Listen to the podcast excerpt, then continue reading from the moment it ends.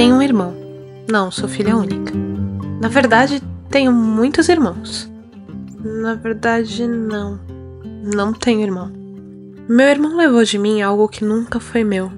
E eu nunca dei atenção ou amor a ele por isso. Meu irmão era muito próximo. Quando ele foi embora, dei meu bichinho favorito para ele nunca se esquecer de mim. As pessoas não sabiam que éramos irmãos e achavam que éramos um casal, até ele me dar uma cotovelada e a gente começar a brigar na rua. Meu irmão era bissexual. Falávamos dos homens e das mulheres que desejávamos e parecíamos gêmeos, mas eu sou filha única. Meu irmão me ensinou a me defender, me arranjou um namorado e ainda assim o tonto tinha ciúme dele. Meu irmão valia mais que meu namorado. Ele cuidou de mim mais do que qualquer um jamais cuidou ou vai cuidar. Meu irmão ouviu cada desabafo meu nos últimos dez anos, mas nunca deixei ele agir ou interferir na minha vida.